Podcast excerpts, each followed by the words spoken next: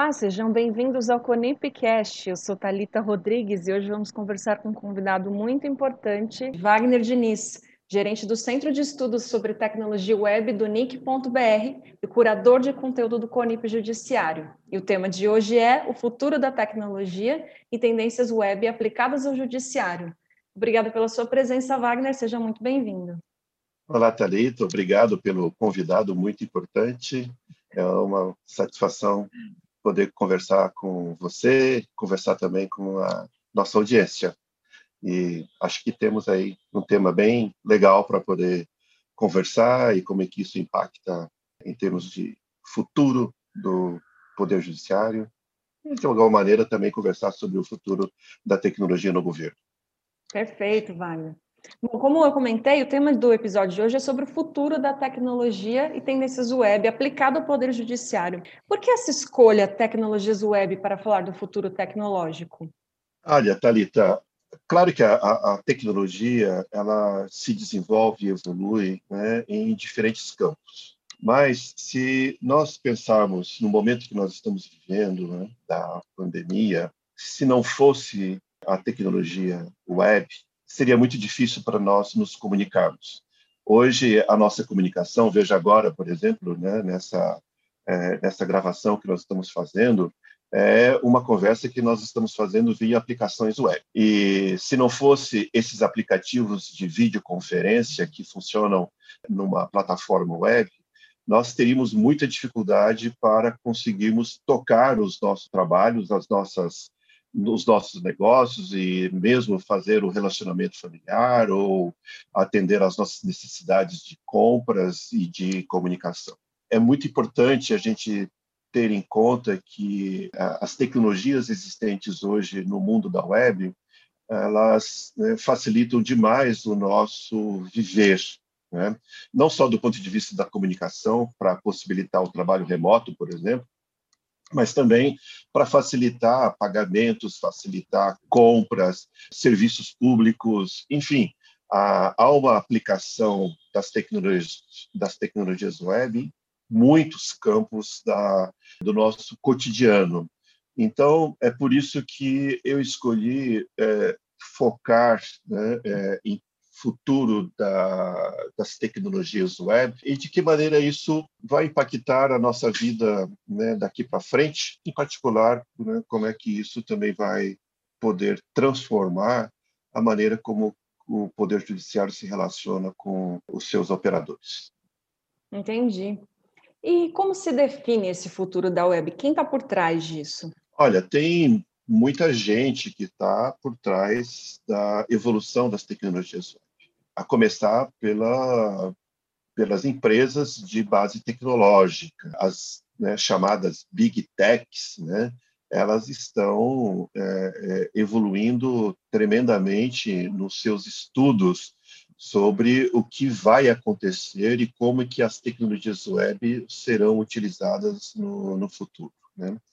Mas além das, dessas big techs, nós também temos diferentes empresas de diferentes segmentos que também estão olhando para a web como uma plataforma que até então não era uma plataforma considerada para essas empresas. Eu posso citar um exemplo da, das empresas de automóveis, né, as empresas automotivas, as empresas de educação, por exemplo, aquelas empresas também que fazem publicações, né, editoras, por exemplo. Essa, essas são empresas que há pouco tempo elas não consideravam a web como uma plataforma para onde elas evoluiriam.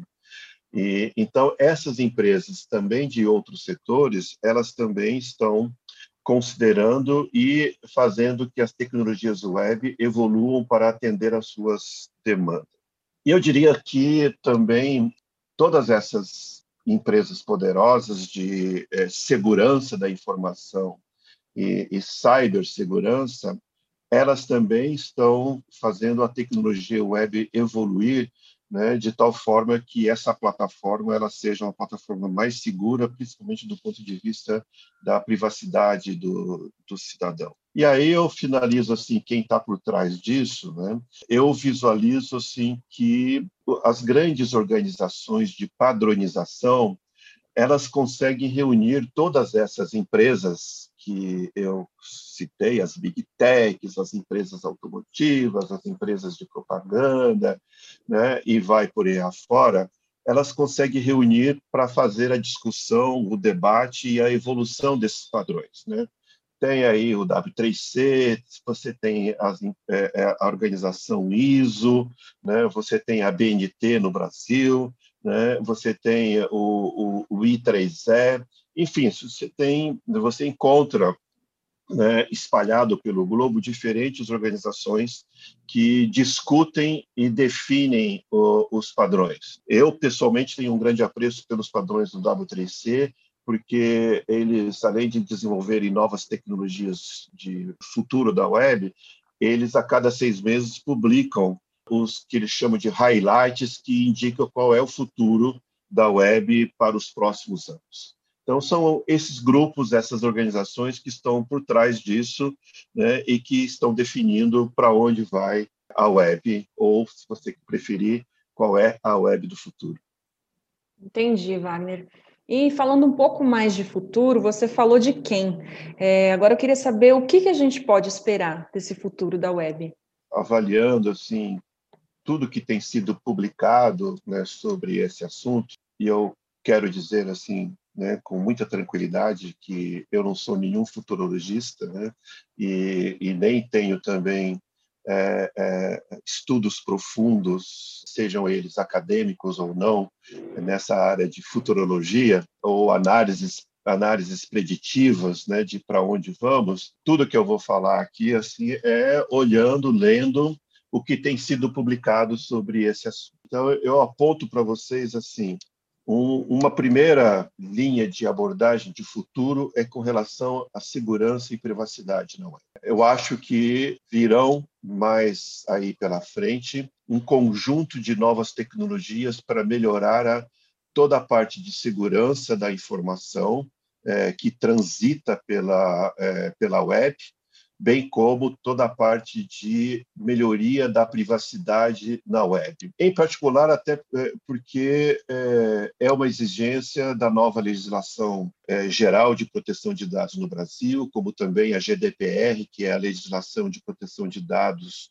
pessoais da, da União Europeia, então, é fundamental que é, isso seja considerado. Uma das tecnologias que eu considero da maior importância é o mundo sem password, o que a gente chama de é, autenticação na web e o uso de credenciais. Essas tecnologias, né, elas virão para acabar com as passwords. Já é sabido que o uso de password né, já não é mais um uso seguro tem sido né, noticiado uma, um grande número de invasões, um grande número de falhas de autenticação por conta do uso do mecanismo de password. Então, o mecanismo de autenticação que você usa mais de uma de mais de um dispositivo, que pode ser uma autenticação via login associado a um token ou a, associado a uma autenticação em duas etapas, né? enfim, qualquer outro tipo de tecnologia que não vai utilizar mais a password ou senhas, né? como queira.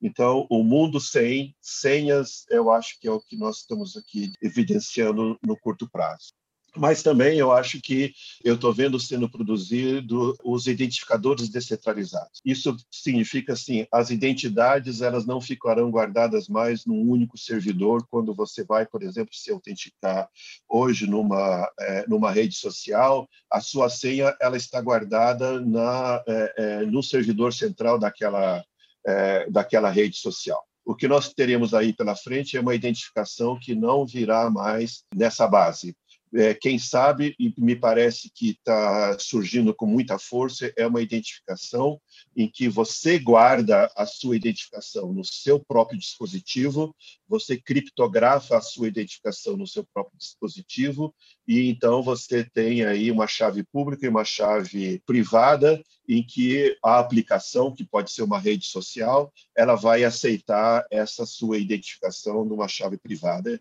e você não tem essa sua identificação numa outra, é, em outro lugar. Isso também vai ajudar muito no processo de você é, ter a sua privacidade no mundo de publicidade. Que é, você vai poder, então, já que é uma identificação que você está guardando no seu dispositivo, você vai poder dizer se você aceita ou não compartilhar o seu dado, a sua, o seu dado pessoal com aquela aplicação que quer usar né, para efeitos de publicidade, por exemplo. Então, acho que esse é um primeiro campo onde nós vamos ter uma mudança significativa. Um outro campo que nós vamos ter uma mudança é, importantíssima é naquilo que eu chamo de web para todos, tanto do ponto de vista de acessibilidade para pessoas com deficiência, com algum tipo de limitação física, quanto também é, do ponto de vista da daquilo que eu chamo de internacionalização, ou seja, a facilidade de qualquer pessoa de qualquer lugar ter acesso ao seu conteúdo no seu próprio idioma, por exemplo. Então tá tem surgido muitas tecnologias que facilitam tremendamente eh, esse acesso. Para pessoas com deficiência, principalmente, né, em que ela não é, vai conseguir ter acesso, seja se ela é uma pessoa com deficiência auditiva, com deficiência visual, as aplicações elas vão poder atender né, automaticamente né, as necessidades dessas pessoas, assim como também as pessoas, é, é, o conteúdo de, de, é, é, que vai circular pela web, ela é um conteúdo que também automaticamente já vai falar no idioma da pessoa que é, que tem acesso a esse conteúdo. Agora a grande revolução que eu acho que virá é no que eu chamo de web aplicada, ou seja, os pagamentos na web é um campo que eu vejo muito forte em termos de revolução, porque vai se tornar muito fácil você pagar alguma coisa pela web, sem que você tenha que necessariamente usar um método específico de pagamento.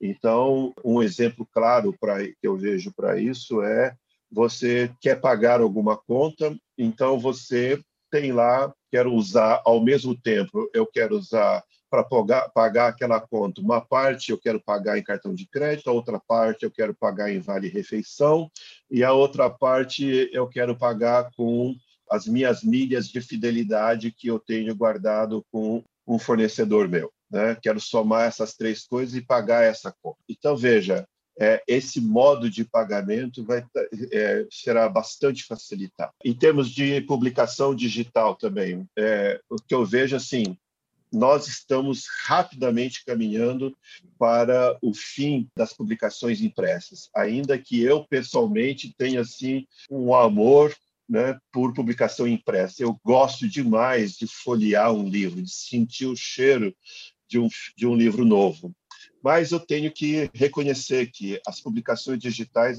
elas, estão ganhando um espaço tremendo e eu vislumbro que é, as tecnologias que estão surgindo vai nos libertar de aprisionamento de leitura em determinados tipos de hardware e software. Essa, esse fato de que eu tenho que ter determinado tipo de leitor de, de publicações, e-reader, ou que eu tenho que ter determinado software para conseguir ler aquela publicação, né? as tecnologias que estão surgindo vai nos libertar dessa, desse aprisionamento e eu vou poder ler aquele conteúdo digital em qualquer tipo de leitor de, de livros que eu tenho. E mais importante do que isso, o que eu vislumbro também é o, o, a possibilidade de interoperar em diferentes plataformas. Né? É, Lembre-se que hoje a gente fala muito de jardins murados da web, né? Se, eu estou no Facebook, eu só posso estar no caminho do, no ambiente do Facebook. Se eu estou no Instagram, né, eu só estou naquele ambiente do Instagram. Se eu estou no WhatsApp ou se eu estou né? enfim, no LinkedIn, eu só estou naquele ambiente murado do LinkedIn. Isso né, é o que eu estou dizendo que vai cair. vai cair essa, esses jardins murados da web, porque né, as novas tecnologias, principalmente as tecnologias chamadas de real-time communication, elas darão um poder de você navegar de um lugar para outro né, sem as barreiras, né, é, principalmente no que nós estamos dizendo com relação a, a vídeo. Então, eu vejo que, é, até porque o vídeo hoje é o principal conteúdo que nós temos transmitido pela web. O principal recurso de é, é, quantidade de bytes que circulam na web, elas são devido ao grande volume de vídeos que nós estamos produzindo e publicando é, na web. E para encerrar em termos de web de, do futuro, é claro que eu não poderia deixar de falar da, da inteligência artificial. Ah, mas o que a inteligência artificial tem a ver com a web? Inteligência artificial é uma tecnologia que não tem nada a ver com web. Não é verdade. Por quê? Porque o aprendizado de máquina usa intensamente os dados que estão publicados na web. Quando você pensa em inteligência artificial e o uso de algoritmos para poder entender, aplicar a inteligência artificial, nós temos que pensar que antes nós temos que usar o aprendizado de máquina para que as aplicações de inteligência artificial sejam suficientemente inteligentes para poder te gerar o resultado que você quer. E aonde que o aprendizado de máquina vai buscar os dados para aprender, para treinar esses modelos de inteligência artificial? É na web, porque a web contém uma, uma quantidade de dados inimaginável. E são os dados dessas redes sociais que são coletados para treinar esses modelos. Então, a inteligência artificial depende muito da web para poder treinar os seus modelos. A mesma coisa nós estamos falando da web das coisas, porque como nós falamos que todas as coisas elas estarão conectadas na internet, né? E aí se fala da internet das coisas, mas qual é a plataforma que vai nos possibilitar de conversar com qualquer outro tipo de dispositivo que está conectado na internet e que não tem poder, capacidade de interface? Vai ser a web em que vai possibilitar essa interação entre diferentes dispositivos. Sem falar no que eu chamo de interação por voz na web, se é que a gente está falando de web das coisas. Veja que é, hoje nós estamos cada vez mais conversando com o dispositivo. E essa interação por voz, ela tem que entender qualquer tipo de idioma. Então, vai crescer muito a interação por voz em português para poder você falar com os seus dispositivos, seja, sejam eles uma TV, sejam eles um dispositivo de é, assistente doméstico ou qualquer outro dispositivo né, que você fala com ele para poder dar comandos, podendo ser até mesmo o seu celular. Essa interação por voz, ela também faz parte do processo de, de evolução da inteligência artificial. Então, essa interação por voz na web, nas aplicações que estão na web, ela está crescendo muito. E eu vejo que nós estamos nesse, já estamos nesse futuro, é, e muitas dessas coisas que eu falei, elas já estão acontecendo. Não é uma coisa que vai acontecer necessariamente daqui a 5, 10 anos, mas elas já começam a acontecer e a gente já vai percebendo isso no nosso cotidiano. Uau, Wagner, bastante coisa mesmo, hein? Deu bastante material para a gente pensar sobre isso, né? E agora... Olha como, viu? É, Bastante. E agora, é, eu queria funilar um pouco é, essa perspectiva. Eu queria saber como que essas mudanças tecnológicas vão impactar o poder judiciário. É, começando por aquilo que eu falei, né, é, pra, pela primeira é, linha de é, inovação que eu vejo que acontece pela web, é, que é a área de segurança e privacidade na web. Né? Cada vez mais a gente vê o Poder Judiciário buscando se conectar e conversar com os operadores de justiça. Né?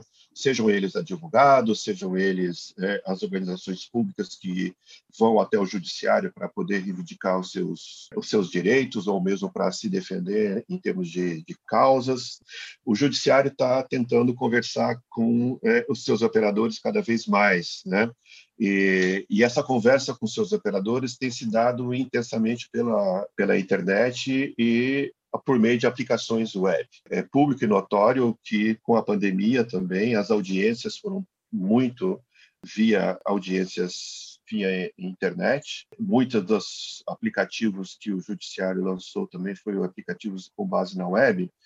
E olha, se é, continuar nessa nessa pegada, o judiciário tem que se preocupar fortemente com as questões de autenticação e identificação descentralizada. A gente viu muita notícias sobre invasões no poder judiciário em diferentes tribunais, desde tribunais né, de primeiro é, primeira instância até na, a tribunais de instância superior, todos eles sofreram tentativas de invasão, tentativas né, de fraudes e o judiciário ele vai ter que cada vez mais se fortalecer e utilizar mecanismos de web authentication, é, criptografia e na web e identificadores descentralizados. Ele é fortemente é, é, impactado nesse campo. Eu vejo também que, do ponto de vista de acessibilidade, o, o judiciário ele tem que melhorar significativamente as possibilidades de acesso, principalmente das pessoas com deficiência. Não só porque é, nós temos muitas pessoas, muitos cidadãos que possuem deficiência e querem acompanhar os seus processos é, em andamento na justiça, mas hoje, cada vez mais, nós temos também pessoas é, que são operadores do direito e que são pessoas com deficiência e elas precisam colocar os seus processos, né, fazer as suas petições nos mecanismos que o, o, Poder Judiciário disponibiliza, e também elas querem participar das audiências. Então, né, é, nós temos que viabilizar as audiências para as pessoas cegas e para as pessoas surdas. Então, o judiciário ele tem que olhar muito com essas novas tecnologias de acessibilidade na, na web. E do ponto de vista também do web né, do, do eixo web do futuro, eu acho que o judiciário ela, ele vai, ele tá, está sendo bastante impactado do ponto de vista de inteligência artificial. E por que que eu acho que ele tem que olhar com muito cuidado isso? Porque a inteligência artificial, pelo que a gente está vendo, ela está facilitando demais o, a avaliação, a organização é, dos processos que estão em andamento. E nós temos uma grande dificuldade dentro do Poder Judiciário, que é dar conta do volume de processos que chegam a cada dia. E é preciso que a inteligência artificial ajude a dar vazão ao, ao, à solução desses processos judiciais. E a inteligência artificial já vem sendo usada, a gente tem visto, mas é preciso que a inteligência artificial seja utilizada mais largamente para que possa dar conta dessa quantidade de, é, de processos, principalmente naquilo que a gente faz, fala em termos de análise preditiva e também já de julgamentos é, que sejam feitos por meio de inteligência artificial há ainda alguma é, resistência do ponto de, é, pelo, por parte do, é, de alguns operadores do Poder Judiciário por conta de entender que sempre precisa ter a palavra final do juiz, e é verdade, né? Mas hoje já é possível que você consegue organizar esses processos, já de você trabalhar com a jurisprudência existente e você usar a inteligência artificial para isso. Então, eh, fala-se muito em termos de futuro governo eletrônico, que se aplica ao Poder Judiciário, que é você, então, melhorar a parte final, né, da, a última milha da, da relação do poder judiciário com o, o cidadão. E nesse sentido, a inteligência artificial ela é fundamental, tanto só não só como a parte de reconhecimento de voz para que o cidadão possa conversar com o judiciário, literalmente falando, assim como a inteligência artificial ela possa devolver para o cidadão as respostas que ele necessita. Mais do que isso, fala-se muito também no futuro do governo eletrônico, do governo que antecipa as coisas. Ou seja, antes mesmo do cidadão poder chegar e pedir e solicitar o serviço, mas o governo já se antecipar e oferecer a informação que o cidadão precisa antes mesmo que ele solicite. Isso vem a ser o que a gente chama de governo inteligente, que já está dentro do, do, escopo daquilo que se chama também cidades inteligentes. O governo inteligente é aquele governo que antecipa as coisas, antecipa a necessidade do cidadão e já abre um espaço para ele é, interagir. E do ponto mesmo de vista de tecnologia que fundamenta toda essa evolução, são duas tecnologias que me parecem muito fortes, aí, que é a tecnologia de nuvem, que é, é uma tecnologia né, que é fundamental porque hoje não se dá conta de todo mundo ter os seus próprios servidores de dados, mas precisa né, compartilhar esse serviço de nuvem de, é, de, dados, como a tecnologia também chamada de edge computing, que é a computação de borda, no sentido que também hoje não dá mais para ter um único servidor processando tudo isso. É fundamental que o poder judiciário faça a sua computação das suas bordas mais próximas do cidadão, e aí não tem né, dúvida que os, os, tribunais de primeira instância eles precisam ser fortalecidos né, no seu poder de computação junto ao cidadão, porque não dá mais para você centralizar essa computação né, no, no, no poder central. É, nesse sentido, a gente viu um movimento contrário a isso no, no, Tribunal Superior Eleitoral, por exemplo, onde que ele centralizou todo o processamento da, é, da, das últimas eleições, das eleições do poder, aliás, das eleições municipais, né, foi, foi toda centralizada e a gente teve um problema logo no início né, do processamento. Isso é um movimento contrário do que a gente chama de edge computing.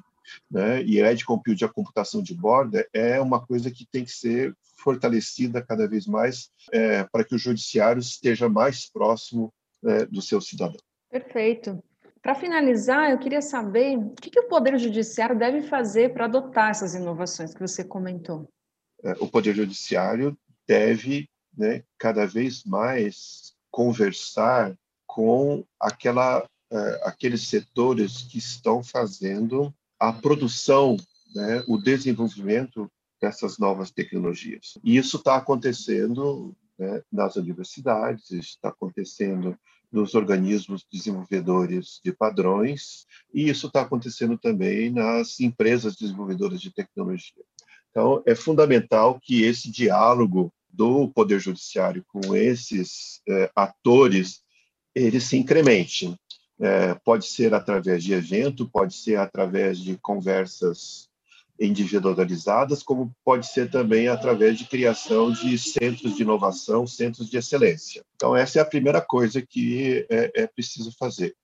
A segunda coisa também que precisa ser feito pelo Poder Judiciário é a criação de um de um ambiente de boas práticas. Esse ambiente de boas práticas tem que ser um ambiente é, colaborativo, que todo o Poder Judiciário participe desse ambiente, aonde as boas práticas estejam registradas, documentadas e sejam públicas. Hoje, isso está de uma maneira muito fragmentada no Poder Judiciário. Você tem isso, que eu diria assim, essas experiências elas estão espalhadas e algumas vezes você tem isso compartilhado por meio de alguns eventos né, que o próprio Poder Judiciário produz ou que o setor privado produz esses eventos. Eu diria que nós temos uma necessidade muito grande de ter um ambiente de boas práticas seja colaborativo, compartilhado entre esses três atores que eu falei: o próprio Poder Judiciário, a academia e o setor privado produtor de tecnologia,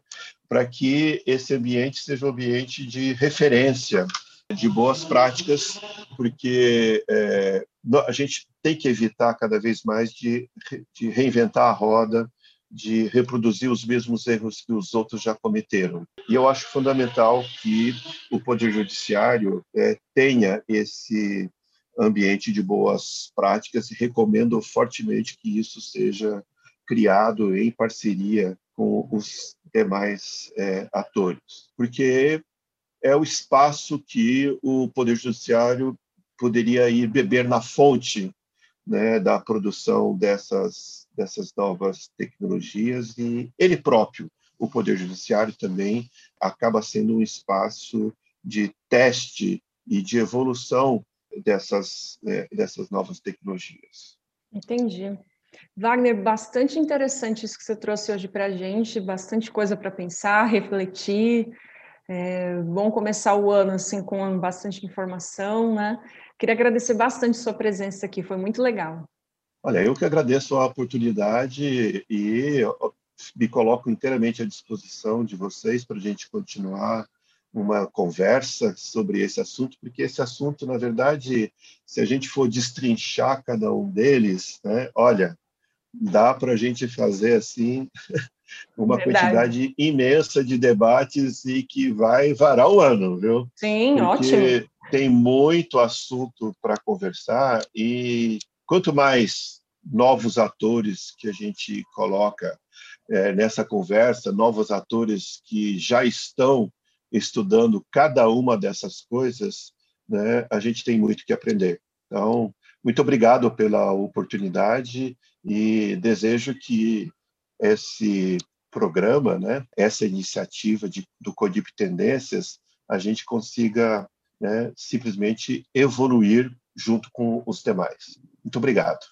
Perfeito, a gente agradece novamente. Essa entrevista também foi gravada em vídeo. Para assistir a essa e a outras, acesse o site do CONIP. Obrigada por nos escutar e até o próximo episódio.